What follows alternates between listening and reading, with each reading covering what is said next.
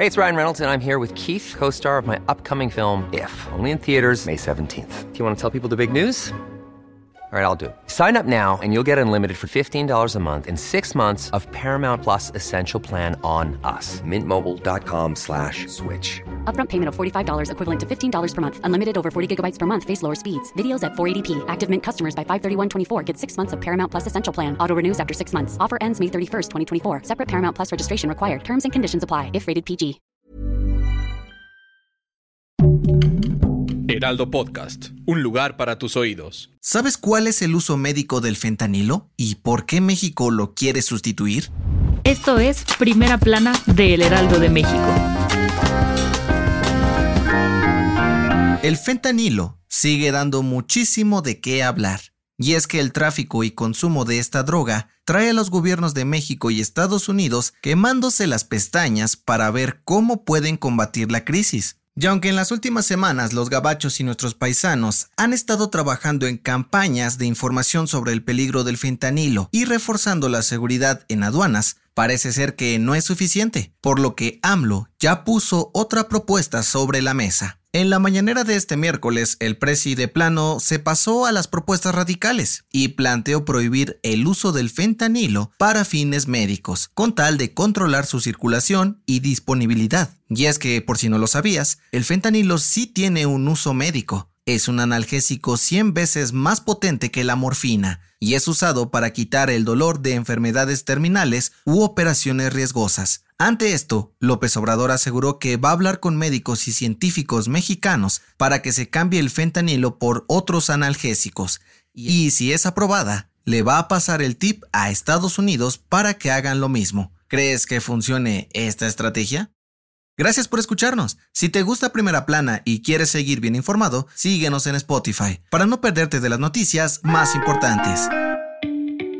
Desde hace algunos meses, la NASA está trabajando para regresar a la Luna por primera vez desde 1972, con la firme intención de medirle el agua a los camotes para ver si es posible colonizarla y preparar todo para que los humanos pisen Marte más adelante. Pero, por ahora, el plan es mandar a la primer mujer y al primer hombre de color a explorar el polo sur de nuestro satélite natural y sus recursos a finales del 2025. Y aunque aún faltan bastantitos detalles y tiempo para llegar a eso, este miércoles la NASA presentó los trajes espaciales que usarán los astronautas en su misión. Lejos quedaron los tiempos donde los astronautas parecían el hombre de malvavisco de los cazafantasmas, pues el nuevo traje, diseñado por la empresa Axiom Space, es más moderno, flexible, equipado con cámaras de alta definición, luces, sistemas de soporte vital y tecnología para soportar altas temperaturas y el ambiente hostil de la Luna. Hasta elegante se ve.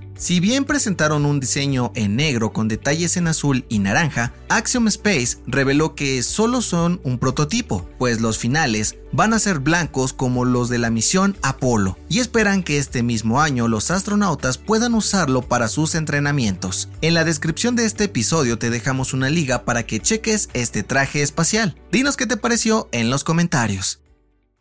En otras noticias, este miércoles el ex gobernador de Tamaulipas, Tomás Harrington, fue sentenciado a nueve años de prisión por haber aceptado más de 3.5 millones de dólares en sobornos y utilizarlos para comprar propiedades de manera fraudulenta en Estados Unidos. En noticias internacionales, una explosión en una mina de carbón en Colombia dejó un saldo de 11 trabajadores muertos y al menos 10 más atrapados a poco más de 900 metros por debajo de la tierra. De acuerdo con las autoridades, el incidente fue provocado por acumulación de gases y hay más de 100 socorristas trabajando en las labores de búsqueda y rescate. Y en los deportes, a través de sus redes sociales, el Barcelona dio a conocer que lucirán el logo de Motomami, último álbum de la Rosalía, en su playera en el clásico frente al Real Madrid este domingo 19 de marzo. Esto se debe a que Spotify es uno de los principales patrocinadores del club catalán. En la descripción de este episodio, también te dejamos un link para que cheques cómo se ve el jersey. El dato que cambiará tu día.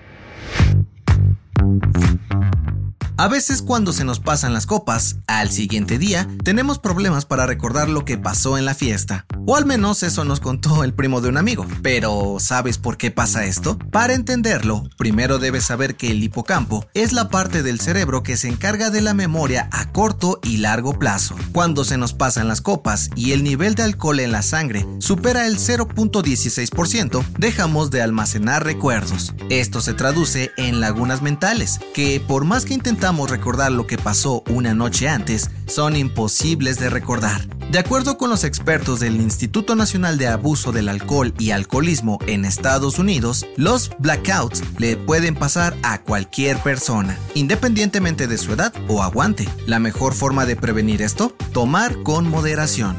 La recomendación.